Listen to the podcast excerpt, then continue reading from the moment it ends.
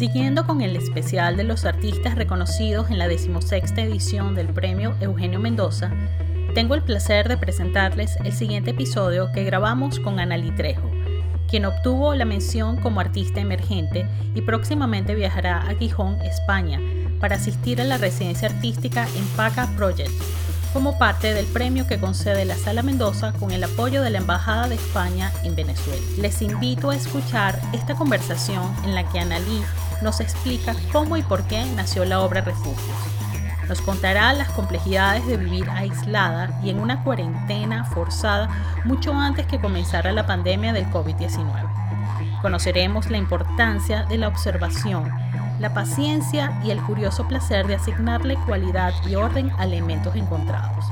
Analí es cuerpo presente, analítica e intuitiva. Yo soy Ileana Ramírez y esto es Tráfico Visual.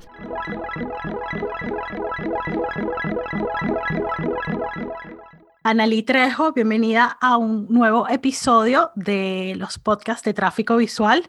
¿Cómo estás? Hola, hola, muy bien. Hola Ileana, hola Tráfico Visual. Gracias por esta invitación, este espacio para hablar contigo.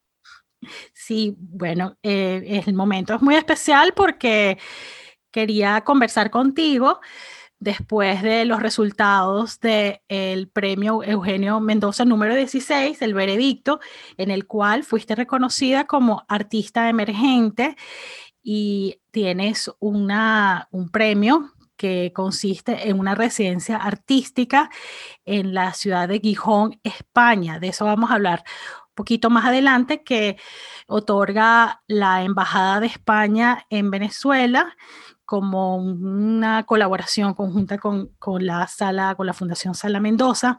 Entonces, bueno, este es el pretexto para conversar contigo, conversar sobre la obra que, que fue galardonada, Refugios, y en el que debo también decir que tengo el, el gusto y el honor de haber sido parte de ese jurado de selección y estuviste dentro de mi selección, eh, muy orgullosa y de verdad muy honrada por, por haber trabajado contigo, conocer el, el proyecto en sus comienzos y ahora ver que, bueno, que ha sido eso reconocido y y está allí en sala de una manera muy bella, desplegada. Entonces, cuéntanos eh, en qué consiste Refugios, cómo nace el proyecto. Sí, bueno, fíjate, Refugios es, un, es una obra que, que, parte de una, de una imagen, ¿no? Una imagen que por mucho tiempo me ha acompañado y es una imagen que en principio yo observé en una película que yo vi en el 2014, 2013, 2014, una película de La Fontrier que se llama Melancolía, y allí eh, esa, esa, película narra pues la historia del fin del mundo, pero a través del impacto de la luna en la Tierra, ¿no? Y, mm, y bueno, eh, sale una imagen preciosa de un refugio imaginario, que es como la imagen que a mí desde, desde ese momento me atrapó y siempre me ha acompañado, y sentí que, eh, digamos, en ese pequeño gesto de, colocar unas, unos pequeños, unas pequeñas varas para refugiarse, me di cuenta que, el refugio es un asunto que va, emana como de, del mundo interior, ¿no? Y de la fortaleza interna que tenga cada persona. Entonces, esa imagen siempre me ha acompañado a mí desde que vi esa película en el 2013 y bueno, nosotros hemos vivido aquí en Venezuela procesos muy difíciles eh, por el asunto de el asunto económico, político, social, las migraciones, cosas que nos afectan mucho, ¿no? A pesar de que no lo percibamos eh, de manera visible, pero siempre calan en tu espíritu, o sea, tú vas sintiendo pues la soledad, eh, te vas sintiendo solo, te vas eh, sintiendo que te estás quedando solo, tus, amigos, tus amigos se van y todo. Entonces, eh, de repente te, te, te, te, das cuenta que, que estás como, como muy, expuesto, muy expuesto, ¿no? Entonces, bueno, esa imagen siempre la tuve desde ese tiempo, ¿no? Y ahorita con el año pasado, con, con el anuncio de la pandemia, el estar todo el tiempo dentro de la casa, eh, pues esa imagen yo la volví a, a, retomar y a, pensar, o sea, eso el asunto de la pandemia, eh, me llevó a pensar muchísimo, a, cuestionar si realmente estando en casa estábamos seguros, ¿no? Y siempre he tenido como la preocupación en torno al cuerpo, al cuerpo y a la eh, vulnerabilidad de la vida, de la vida humana, ¿no? Eh, y el cuerpo, porque a veces pensamos el cuerpo solamente como la materialidad física que nos da presencia en el mundo, pero también el cuerpo se compone de una, de, como de algo que no vemos, que es el espíritu, que también la mente, ¿no? Eh, y bueno, estar siempre en la casa sin poder tener contacto con las personas cercanas, con tu familia, sin, eh, digamos, que te alteren toda la dinámica de tu vida, pues eso, digamos, genera como, como una afección, ¿no? al cuerpo. Eh, estar todo el tiempo en, la casa también puede ser uh, como una suerte de tortura, ¿no? Como la casa se vuelve como un espacio agobiante. Eh, quieres escapar, en algún momento tienes la sensación también de quererte escapar de, la casa, ¿no? Entonces, em, además estando en casa no estás del todo seguro, sobre todo las dinámicas que vivimos actualmente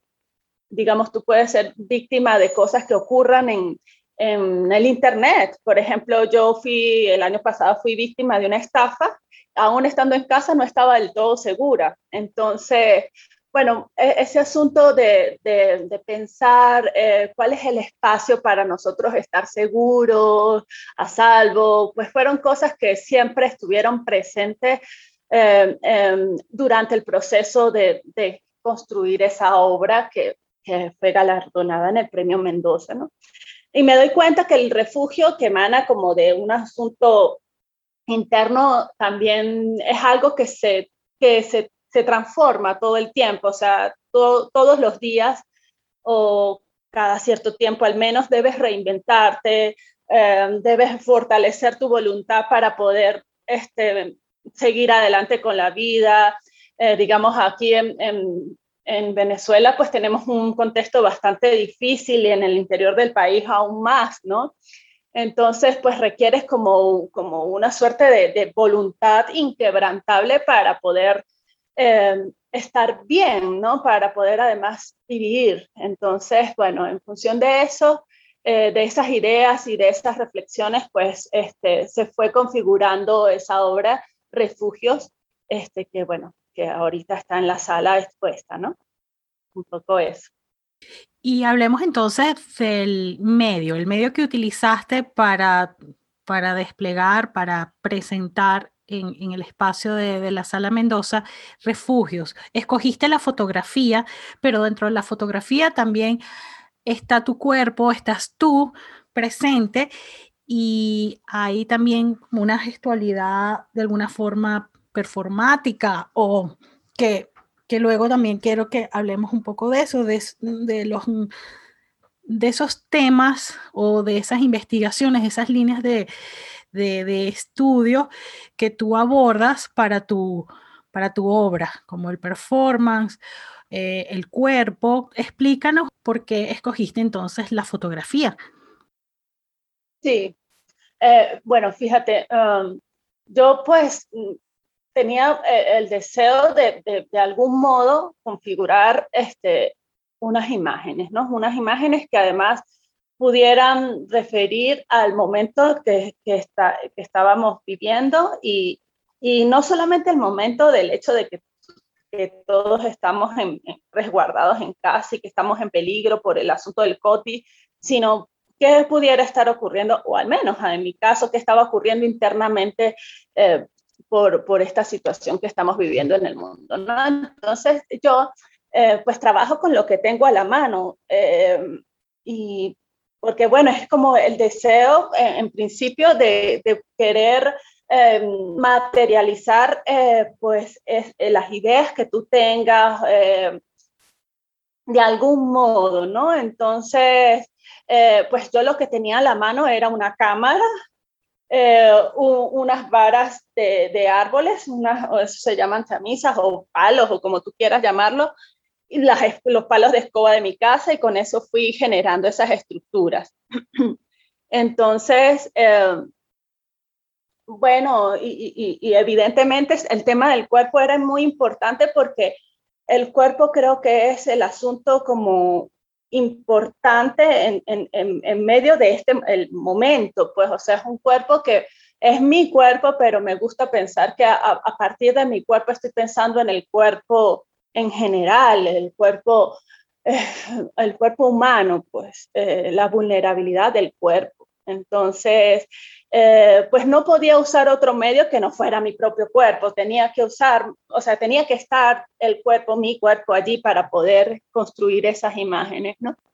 Eh, y, bueno, y escogí la fotografía porque me interesaba generar más que todo una imagen, una imagen fija, una imagen que pudiera, en la que uno pudiera detenerse y no me interesaba, por ejemplo, el video porque el video tendría, o sea, en el video tú ves movimiento, ves em, acción como tal y, bueno, y quizás la acción pudiera remitirte a, una narrativa, em, a una historia y realmente a mí no me interesaba narrar nada, sino más bien generar una imagen. Era una imagen lo que yo quería este, presentar y era la imagen del cuerpo en un refugio, que además son refugios imaginarios, esos refugios que tú ves allí, que son unas estructuras que parecen como muy débiles, em, pero a la vez em, son débiles, pero a la vez hablan de una fortaleza eh, y una fortaleza quizás desde lo primitivo, a lo mejor. Este, entonces, yo lo que quería era que esos, esos elementos estuvieran allí, pero en una imagen. O sea, yo lo que deseaba en principio era construir unas imágenes, o sea, una imagen fija, una imagen fija. Porque además siento que este momento es un momento de quietud, de quietud. Entonces quería como que de algún modo el medio que, que fuera a emplear estuviera como en coherencia con el momento también, que es un momento como de quietud también, ¿no?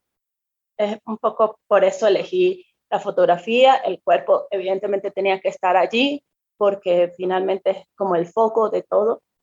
Y bueno, eso.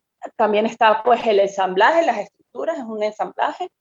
Eh, esos elementos que uso son elementos que de algún modo yo he ido recolectando em, y los tengo a, la, a, la, mano, o sea, es con lo que puedo trabajar, las cosas que tengo en cerca, las cosas que encuentro en el jardín de mi, de mi casa, o cuando voy de un paseo a la montaña y me, y, me, me, agarro un, una vara de eso y me la traigo a mi casa, qué sé yo, o eh, digamos ya los refugios más complejos y tuve que ir a, buscar eh, eh, otros elementos, hacer como una búsqueda de excursión este, para terminar de resolver esas imágenes, porque si ves, pues los refugios se van complejizando. En principio es el cuerpo solamente, el, el cuerpo lo, lo entiendo y lo comprendo como el primer refugio que tenemos, lo que nos da presencia en el mundo, pero luego el refugio se va complejizando, ¿no? Están las varitas de, de, árboles allí y luego se va volviendo más complejo, más complejo, más complejo. ¿sí? A propósito de eso que, que, mencionas, de la complejización de la estructura, ¿no? Y por supuesto de la imagen, eh, me recuerda a la obra que presentaste en la exposición de la Galería Beatriz Gil, eh, con la curaduría de, de Aiza Sánchez, que también eh, hay una, no es, ya en, sala está la, la, la, obra como tal, ¿no? Completa, pero hay unas imágenes que luego tú compartiste por, por tu página, por, por las redes sociales, de que también fue un proceso de acumulación y de, de, irlo ensamblando. Entonces, no sé si, si también hay algo allí que, que, puede conectar con esa idea de, porque también quería incluir y mencionar sobre otro aspecto que es importante en tu obra, que es el orden que es algo que te ha caracterizado eh, también en otros trabajos. Entonces, no sé si, si, si puedes desarrollar un poquito esa, esa idea y cómo, cómo se, se, materializa también en refugio. Sí, sí, correcto. Pues fíjate, yo, em, el asunto con, con, respecto al orden es algo que desde siempre me ha interesado mucho, ¿no? El concepto del orden en tanto no solamente de ordenar las cosas, de que este, una cosa esté al lado de la otra con una perfecta distancia, en la que se resalta pues la belleza de la unidad, pero del todo, de todo el universo de los objetos que voy organizando. Eso a mí me interesa mucho eh, y me interesa el, el, concepto y el tema del orden, eh, porque eh, digamos el orden en tanto concepto quizás a lo mejor un poco político, ¿no? como tú ordenas las cosas, va a definir todo un universo, pues va a definir cómo van a ser esos objetos que están allí ordenados, cómo van a actuar, cómo se va a mover todo, cómo incluso reaccionan las personas, ¿no? Entonces, además que vivimos en un, en un contexto un poco caótico, ¿no? O sea, nuestro país eh, es un poco, reina como que mucho el caos. Y eso a mí me angustia mucho. O sea, no, no puedes determinar realmente cuál ruta seguir porque siempre te encuentras como con una traba, un desorden. Y entonces, eh, eso es como terrible, es como hay una afección muy, muy, o sea, a mí me afecta en la psique. Yo necesito el orden para poder andar. Creo que todo el mundo debería necesitar el orden. Claro, tampoco una cosa como hiper... Eh, eh, ¿cómo sería eso? Estricto, ¿no? Pero el orden se moviliza, se arma, se vuelve a armar y, y entender que está en movimiento, ¿no? En un momento yo hice como unas obras y tengo un conjunto de obras que son unas acciones, unas acciones para la cámara, donde armo unos ordenamientos que se, se colocan, se desarman, se vuelven a armar, porque entiendo que eso no puede ser estático, sino que siempre el orden se moviliza también, ¿no? Y cambia. Entonces, fíjate que eh, en, la bola esa de nieve, que, es la, obra que referiste en, la exposición de Beatriz Gil, bajo la curaduría de Aitza Sánchez, la obra se llama Bola de Nieve. Eh, es una esfera, es una esfera que va creciendo y es una esfera que yo voy ensamblando con, un elemento vegetal. El elemento vegetal es, es, pasto, es monte, es el monte que crece de manera salvaje pues, en la calle, en la, en, en, la naturaleza, en las pistas. Entonces, ese, eh, yo fui armando esa, esa, bola de nieve porque en principio ese material que yo recolecté en, en lugares que yo habito, por ejemplo, en la Facultad de Arte, en un momento yo llegué y parecía casi que una estructura abandonada en medio de toda esa vegetación, de todo ese pasto. Eh, pero claro, que te dice que, de algún modo te, está dando como una imagen de, de, cómo estamos en el país, ¿no? O sea, como de un deterioro, de un abandono, de una suerte de abandono. Entonces, bola de nieve es como una cosa al principio de uno va llevando a todo, ¿no? Entonces, una cosa que comienza muy chiquitica, luego se va volviendo muy, muy, muy grande, ¿no? Es el principio de la bola de nieve, la metáfora de la bola de nieve, que empieza muy pequeña y puede terminar en una cosa verdaderamente grande. Ahí en la, obra que yo presenté en Beatriz Gil no, no fue tan grande, eh, tenía apenas unas dimensiones de 47 por 47 por 47, sí, que es la traducción del volumen de mi cuerpo, pero si mi cuerpo fuera una esfera, ¿sí?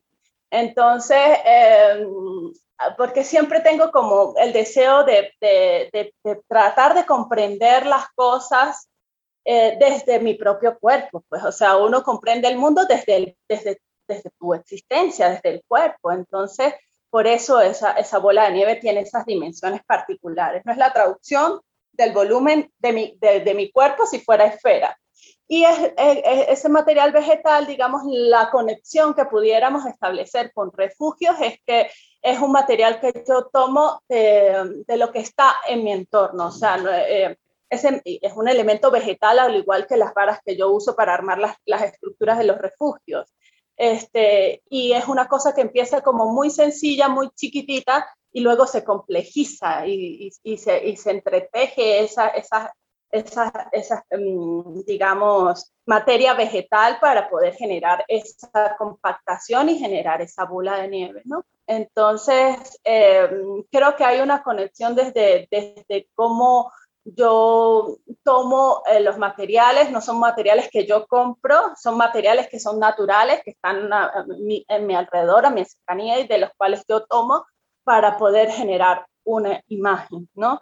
Que suele ser muy sencilla a la vez, sencilla y compleja a la vez, porque creo que lo sencillo puedes decir muchas cosas. Yendo, estoy como un poco en, versión retrospectiva, yendo más atrás para hablar de tu, de, de ese individual que tuviste en la otra banda y de, por ejemplo, lo que presentaste en Latente, también esa, esa alusión al orden, a un orden, buscar un equilibrio, una cierta estabilidad visual en la composición, a pesar de que los elementos sean totalmente mm, disímiles. Y, mm, y que también lo, hay, hay video, también hiciste instalación, también creo que hay una, hay como una impresión en tela, ah, llevas a, a, a distintos distintos soportes, distintos medios, esta idea que también creo que apela un poco a lo geométrico, a una idea de alguna, no sé si hay alguna presencia, hay un, algo allí que venga de la abstracción geométrica o de, de, esos, de esos conceptos que también tenemos un poco alrededor de nuestro imaginario, ¿no?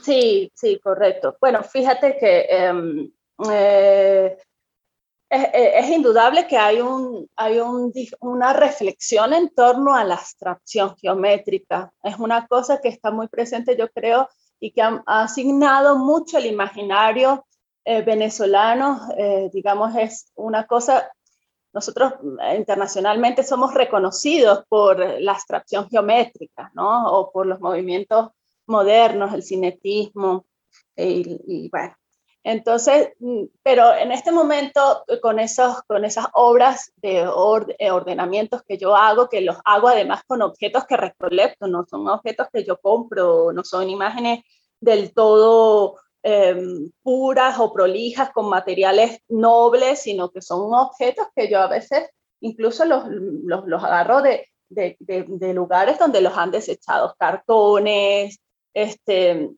o que voy y, ubico en un lugar que están guardados y bueno, y son formas, como tú bien dices, eh, geométricas que voy ordenando y que luego se desarman y se vuelven a armar y es como pensar en, en, en eso que, digamos de, de, cierto modo nos define también, ¿no? Eh, y a propósito de la obra que, que decías de, de, mi primera individual, que fue aquí en Mérida, en la Galería La Otra Banda, son, esa obra se llamó Investigio, fue realizada en el 2013 eh, es, eh, sí hay un ordenamiento allí y, siento que de algún modo de, esa, primera exposición a, lo, a, lo, que ahora estoy haciendo, ha habido como una suerte de depuración o de decantación de las ideas, porque en esa primera obra, que es una gran instalación, de hecho, antes de hacer esa exposición en la Galería de la Otra Banda, ya yo había hecho una maqueta mucho más grande, en otro espacio mucho más grande y, los dispositivos, los objetos eran mucho más pesados. Eh, y allí está, digamos, presente, solo que en ese momento yo no lo tenía del todo consciente, pero sí está presente eh, ese gesto de ordenar los cuerpos, uno al lado del otro y así. Y la imagen que se reproduce sobre esos objetos, que son objetos indumentarios, eh, pero llevados como a, a una suerte de pantalla, yo los endurezco, o sea, son, son, los, los, los, coloco muy rígidos. Eh, luego la imagen que se proyecta sobre eso son cuerpos desnudos, ¿no? Porque es la preocupación que he tenido siempre sobre el cuerpo. Entonces, fíjate que en esa obra que se llama Investidos, lo que nos cubre es la indumentaria, supuestamente para protegernos, para protegernos de la intemperie, pero también para protegernos en el espacio social, es decir, nos vestimos para ser aceptados por, no sé, por unos grupos. De hecho, cuando hay, no sé, hay gente que se viste como de cierta forma para pertenecer a, ciertos clanes, a ciertas tribus eh, y ser aceptado y para poder acceder a unos espacios tienes que vestir de cierta forma. Entonces, digamos, este, el cuerpo tiene como ese, e, ese asunto, ¿no? Que no puede ser de por sí mismo, sino que necesita de otras cosas para poder eh, estar en el mundo. Entonces, eh, mm, digamos, yo en esa obra pues eh, tenía como esas primeras reflexiones, bueno, qué es lo que, lo que protege al cuerpo, el cuerpo, cómo está allí presente. Entonces era como una, en, ese, en esa primera obra era como una especie de pregunta que yo me planteaba y, establecía también como un juego mm, quizás paradójico, que el cuerpo es el que se proyecta sobre la ropa y no la ropa sobre el cuerpo, o sea, el cuerpo es el que va a vestir eh, la indumentaria y no al revés, ¿no? Entonces por ahí empezaron las cosas y, y, me parece que, mm, eh, digamos, en ese momento yo estaba, era preocupada por generar quizás una imagen que pudiera aludir a eso y, y como generar eso como de manera eh, como bastante mm, metafórica, ¿no? Pero luego, luego me di cuenta y de hecho de ahí, de esa obra, es que me doy cuenta que yo lo que tengo es un deseo de ordenar las cosas. Y entonces, porque si tú ves la instalación, es lo que te digo, es unos dispositivos que están ordenaditos, perfectamente ordenaditos, uno al lado del otro, con una perfecta distancia. Y esa distancia para mí es importante porque además es lo que le da dignidad a cada objeto, lo que realza la belleza de cada objeto, ¿no? No todo está conglomerado y, y enmarañado, sino que está perfectamente colocado.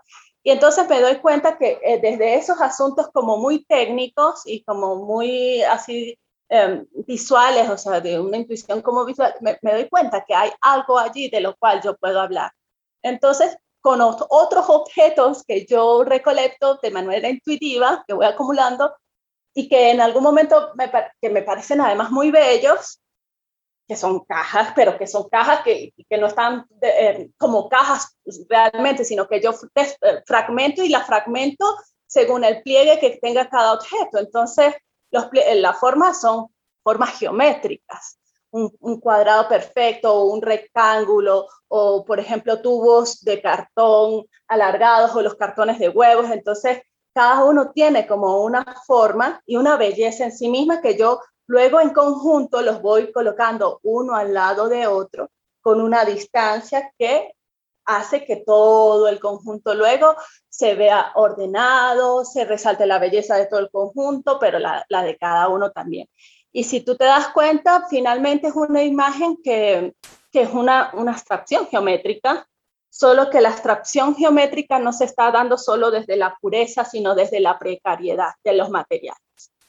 Es eso, ¿no? Entonces, como una, si hiciéramos un ejercicio reflexivo de esas imágenes, pudiéramos pensar que es es, eh, bueno, reflexionar sobre los discursos modernos desde este momento que nosotros estamos viviendo, ¿no? Que es, digamos, un momento verdaderamente precario y, no es, o sea, nosotros no vivimos esa promesa cumplida de que, que, supuso la modernidad, ¿no? Que la modernidad supuestamente nos iba a llevar al, al, al perfecto confort, a las ciudades perfectas y ordenadas, sino que en nuestro caso lo estamos viviendo más bien de otro modo y, de, y del modo contrario, ¿no? Entonces es pensar esos discursos desde este momento y desde lo que nosotros pudiéramos vivir en el contexto venezolano y quizás a lo mejor en el mundo también. También me gustaría conocer cómo compaginas tú eh, tu trabajo y tu investigación como docente, como profesora, porque te desempeñas también como, eh, bueno, profesora en el área de expresiones tridimensionales, eres egresada de la Universidad de los Andes en Venezuela, ese, tu, tu práctica artística, tu pensamiento hacia, hacia la obra y también como investigadora. ¿En, qué momento se, se, se cruzan? ¿Cómo se bueno, supongo que debe ser mucho más rico en cuanto a, la manera de, aproximarte a estos conceptos, no solamente la intuición, pero también apoyarte en, otros, en otros recursos. Sí, correcto. Bueno, fíjate, eh, para mí dar clases en la, Facultad de Arte, yo tengo más o menos ya como unos seis o siete años en, la actividad eh, docente en la Facultad de Arte de la Universidad de los Andes, y para mí realmente ha sido como em, darme la oportunidad de, de, pensar y retomar mi, mi, trabajo como artista. Anteriormente yo, yo no estaba como muy resguardado, muy quieto el proceso creativo de mi obra. También porque em, a lo mejor era muy joven, este, tenía la necesidad de, de, de, estudiar más, de ver más cosas, eh, de comprender lo que yo estaba haciendo. Eh, y de hecho, después de que estudié artes visuales, yo estudié otra carrera, eh, que es letras, historia del arte, que también me dio como mucha, o sea, como un background cultural importante del cual yo puedo pensar también mi propia obra, ¿no? Porque no es igual pensar, pensar desde el desconocimiento que pensar desde, desde lo que ha ocurrido en el arte y así uno no tiene pues el temor de hacer cosas em, que, a, lo mejor uno, no lo sé, para mí era necesario pues estudiar, ¿no? Y por eso pues siempre estuve como por mucho tiempo este, estudiando. Y, y, bueno, desde el 2014 pues eh, cuando empecé la, la, la actividad docente pues me dio la oportunidad de activar nuevamente el asunto creativo, que no es solamente el intelectual. O sea, que no es solamente el estudiar, no es solamente la razón, no es solamente documentarse, sino que tú necesitas la actividad de, taller, la actividad de, del hacer para poder luego también seguir generando tus discursos y seguir generando tu obra, ¿no? Entonces, bueno, yo este, soy profe dentro de del área de las expresiones tridimensionales, que pues, mi, es mi área, este, no es el área de dibujo ni otros medios, pero sin embargo en mi obra hay una confluencia de muchos medios, ¿no? Entonces, pues para mí es, muy enriquecedor el hecho de que tú en el momento de enseñar y de, y de también de ver qué es lo que están haciendo tus, tus estudiantes, tú te vas dando cuenta a partir de lo que van haciendo los otros y cómo van haciendo y cómo va relacionándose con sus propios procesos, tú te das cuenta qué es lo que pasa contigo también cuando estás generando obra. O sea, tú te das cuenta eh, de asuntos tan sencillos como llevar un registro diario de las ideas que a ti se te vienen a la mente en, el momento que estás ordenando unas cosas. O sea, esa obra del orden, del orden vino de un momento eh, intuitivo de yo tener ese pocotón de, de, elementos guardados y de repente organizarlos para poderlos guardar en el taller. Y me doy cuenta, oye, aquí hay algo que además está conectado con, con una obra anterior. Entonces, esas cosas que son como muy, eh, no sé, como unos, unas suertes de flash que vienen y son como asuntos como muy intuitivos, tú los anotas, pero luego los revisas, los piensas, los, los reflexionas y, y, bueno, y te das cuenta que ahí hay una obra, ¿no? Y en el, hecho de dar clases, de enseñar, de, además dirigir a las personas, te educas tú también.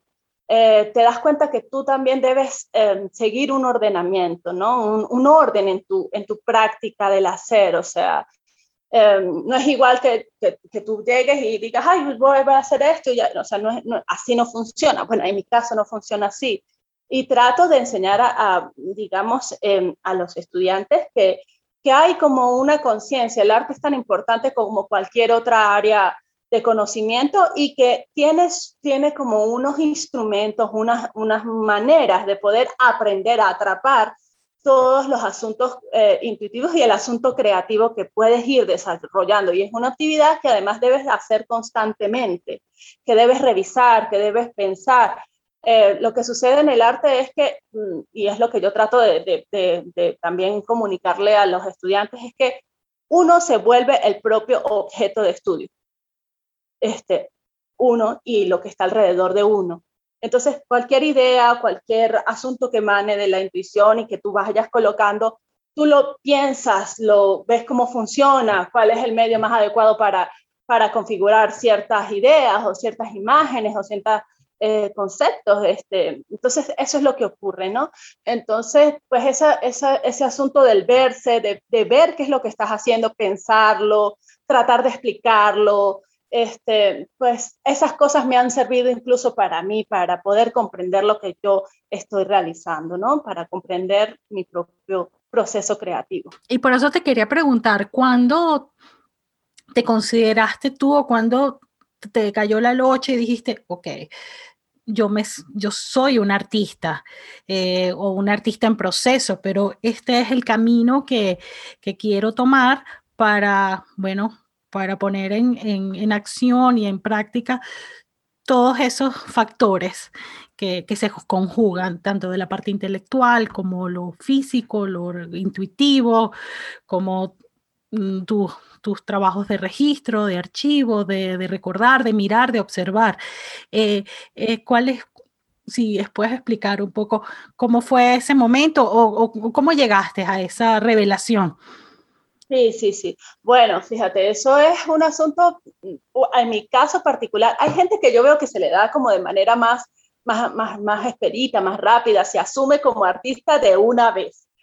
En mi caso no fue así, en mi caso no fue así, en mi caso fue bastante difícil em, porque es como, para mí fue como una suerte de batalla interna.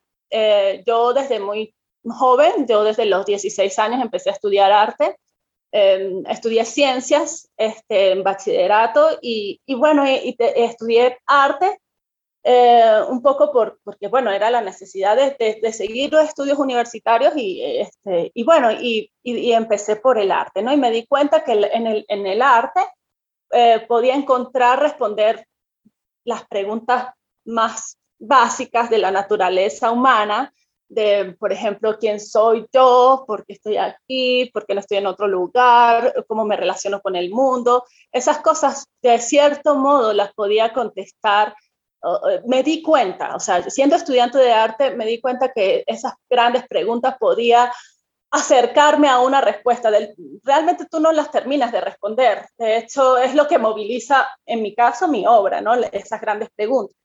Eh, pero aún así, digamos, yo en mi, proceso de formación, bueno, uno siempre está como pendiente de aprender las cosas, bueno, eh, bueno, cómo se hace esto, cómo se dibuja, cómo funciona la gráfica, la escultura, el ensamblaje. O sea, uno en el proceso de formación yo creo que se debe dar la oportunidad de pasar por todas las posibilidades que, que se te presentan. En el caso de la Facultad de Arte, tiene un plan de formación bastante grande y bastante, o sea, no es restringido, no es solamente una especialidad, sino que tú puedes pasar por varias, varias áreas y creo que eso es lo que es la fortaleza de la Facultad de Arte.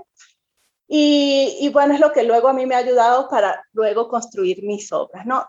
Después de que yo me gradúe, y creo que eso le pasa a todo el mundo, después de que se gradúe, cae en un problema existencial de qué voy a hacer con mi vida y ahora qué hago y yo caí como allí, ¿no? O sea, como en ese problema, oye, ¿qué hago? Pero ya yo tenía, digamos, había iniciado estudios en letras, historia del arte y decidí ser estudiante, seguí, eh, decidí seguir estudiando porque tenía la necesidad de, de, comprender, porque además me parece que el arte, el mundo del arte, es, no es fácil, o sea, no es sencillo, no es eh, dibujar y nada más, no es este, tener un don de, este, sino que requiere de una comprensión y requiere de una formación también intelectual. Para mí eso era importante. Entonces yo decidí estudiar historia del arte porque me interesaba además ver, estudiar el arte, o sea, qué habían hecho, o sea, estudiar el arte desde el desarrollo de, de, la humanidad, o sea, eh, todos los estilos, todas las épocas, pero no solamente por el asunto eh, cronológico o historiográfico, sino qué pasaba allí, o sea, cómo eso se relacionaba también con el mundo. Entonces allí pues tenía ese acercamiento también de contestar o aproximarme a, esa, a, una posible respuesta de entender que el arte te hace también estar en el mundo, ¿no? Entonces, luego de que estudié historia del arte, bueno, nada, me, dediqué por momentos a escribir lo que otros artistas hacían, escritos sobre otros artistas. Eh, entonces, porque además me interesa, porque me interesa, porque me, me inquieta, soy muy curiosa.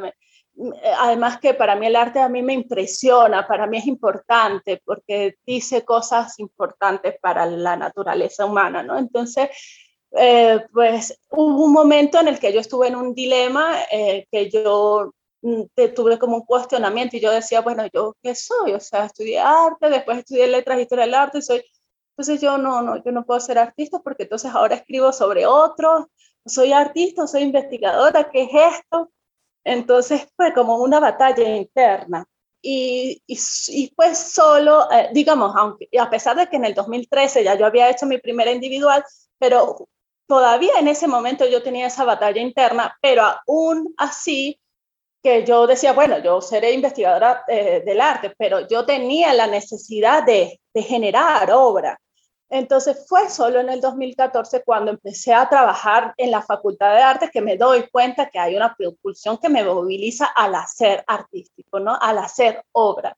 Y entonces sí me doy cuenta que es importante que uno se asuma completamente como artista y como investigador también, porque un artista también investiga.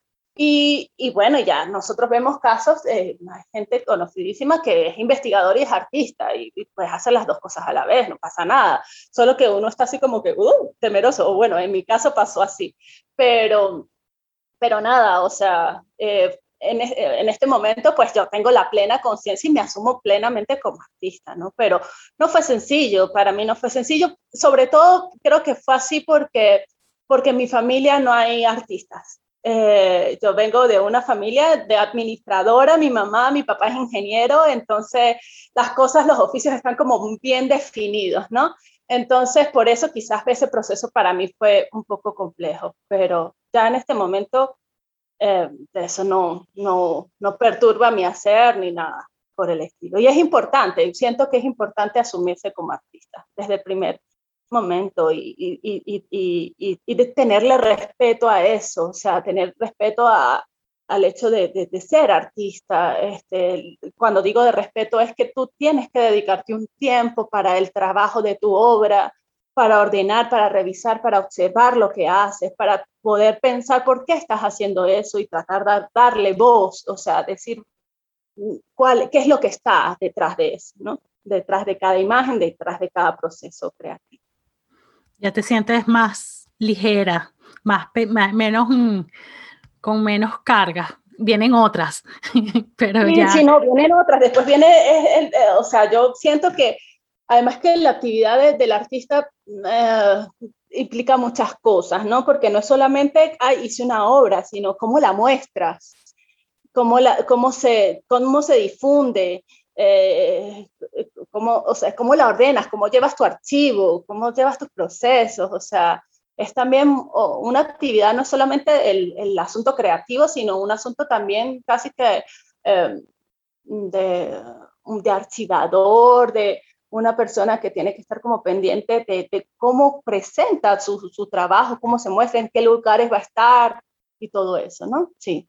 Y entonces vamos a ubicarnos, vamos a aterrizar otra vez al presente y a lo que viene, que es la, esta residencia artística en Gijón, en España, a partir de, de, este reconocimiento que obtuviste por refugios.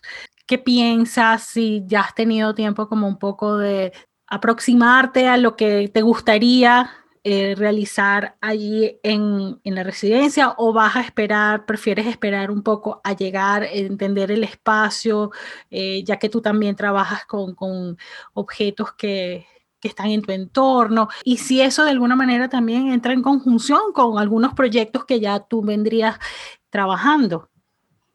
Sí, bueno, fíjate, eh, para mí eh, el, la residencia eh, es todo un asunto, tengo muchas expectativas con respecto a eso, eh, también nervios porque es la primera residencia de artistas que voy a realizar, nunca antes había realizado una residencia de artista, no sé cómo es realmente, he tenido como referencias, pero no sé cómo es realmente un, hacer una residencia de artista, ¿no? Eh, bueno, teniendo en cuenta que eh, el periodo de tiempo de la residencia, pienso que eh, debo llevar algo este, ya listo y ya pensado eh, para hacer, ¿no?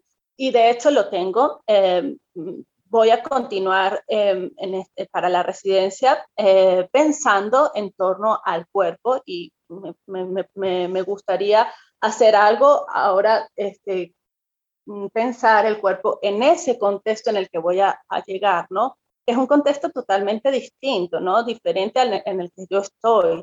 Este, entonces, pero aún así pienso que hay cosas que nos unen y que son comunes para todos en el mundo. Entonces, por allí voy a, a desarrollar pues las ideas eh, en la residencia. De hecho, hay algunas cosas, algunas imágenes que se me ocurren, pero pero bueno, tengo que eh, ver si es posible, si es factible hacerlas allá, qué hay alrededor, qué, cómo es el lugar, este, eh, para poder, digamos, desarrollar esas ideas. Pero en principio eh, va a haber la continuidad en torno al interés por el cuerpo, la vulnerabilidad del cuerpo y el cuerpo también afianzado sobre la tierra, ¿no? O sea, me refiero al, al, asunto de afirmar la vida, o sea, para mí es importante el aferrarse a la vida. Entonces, mm, creo que por allí va, a ir este, em, un poco lo que voy a desarrollar en la, en la residencia. Es bueno recordar que esta residencia eh, se lleva a cabo en PACA, en los talleres de PACA, Proyectos Artísticos Casa Antonino, en la región, la ciudad de Gijón, en España. Y como dijimos al comienzo, es una residencia, es un premio que otorga la Sala Mendoza, el Premio Eugenio Mendoza, a través de la, la, cooperación de la Embajada de España en Venezuela.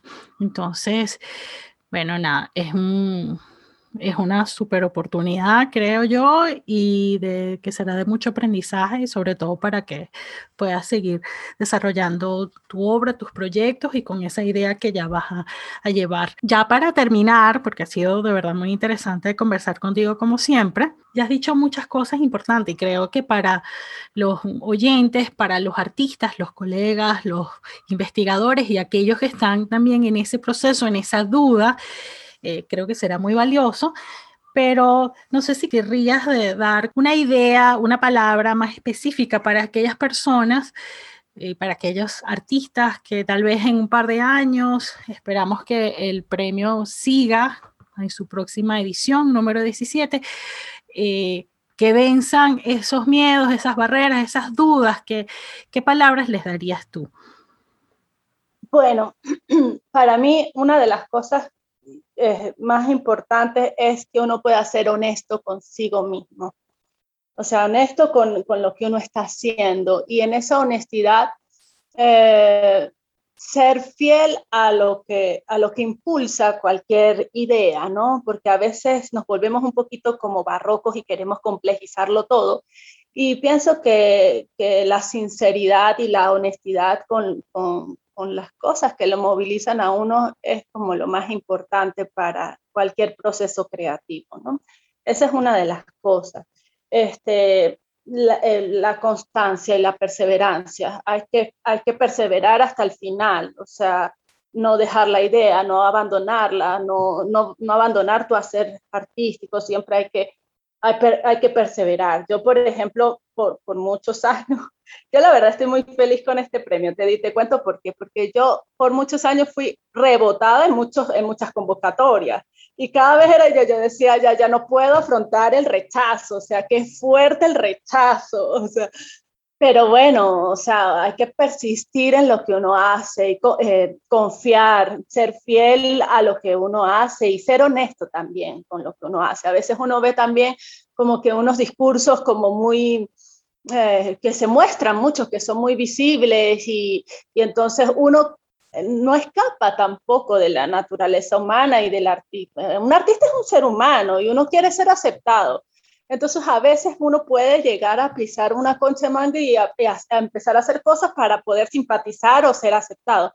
Y esas cosas a veces hacen como un poquito de daño, ¿no? Yo pienso que hay que ser fiel a lo que uno hace, este, bien sea el medio que uno quiera trabajar, dibujo, eh, escultura, ensamblaje o medios mixtos. En mi caso, realmente la, eh, yo termino de configurar las, las, las, imágenes según lo que tenga a la mano y que pueda yo resolver la idea que tenga en el momento, pero, pero realmente eh, obedece como a, a, un asunto que, que, que, en principio es como muy, muy interno, muy íntimo y que, y que hay que ser fiel a eso, pues, o sea, no hay que complejizarse tanto, no complicarse tanto, o, no, no, pienso que, pienso que hay que, que, ser como muy fiel a sí mismo y honesto también, honesto, sincero, franco, sencillo también, a veces queremos decir mucho en una sola cosa y a veces no podemos, o sea, no podemos, y es mejor como tratar de, no sé, cada quien tendrá su proceso también, ¿no? Eh, a mí me, ha servido eh, el, verme, el observarme y, tratar de ser como lo que te estoy diciendo, honesta con, con mi propio hacer y con mi propio, con mi propio pensamiento. Bueno, Analí, de verdad, un inmenso placer haberte tenido en este espacio de nuestro podcast de tráfico visual. De verdad, muy orgullosa de ti y te deseo todo lo mejor, mucha suerte, que, sigas triunfando y que por favor, después que cumplas tu, residencia, donde quiera que estés, nos cuentes los resultados, nos cuentes qué pasó y, cómo, cómo, viviste todo ese momento. Cuenta con eso, claro que sí. Besitos. Besos. Gracias, Iliana. Gracias por este espacio. Agradecemos a Nalí por esta conversación sincera y esclarecedora, y a ustedes por escucharnos. Los episodios del podcast de tráfico visual están disponibles en la plataforma Mixcloud, Apple Podcast, YouTube y nuestro sitio web tráficovisual.com, donde pueden suscribirse a nuestros boletines y encontrar más información acerca del arte contemporáneo en Venezuela y la cultura visual. Hasta pronto.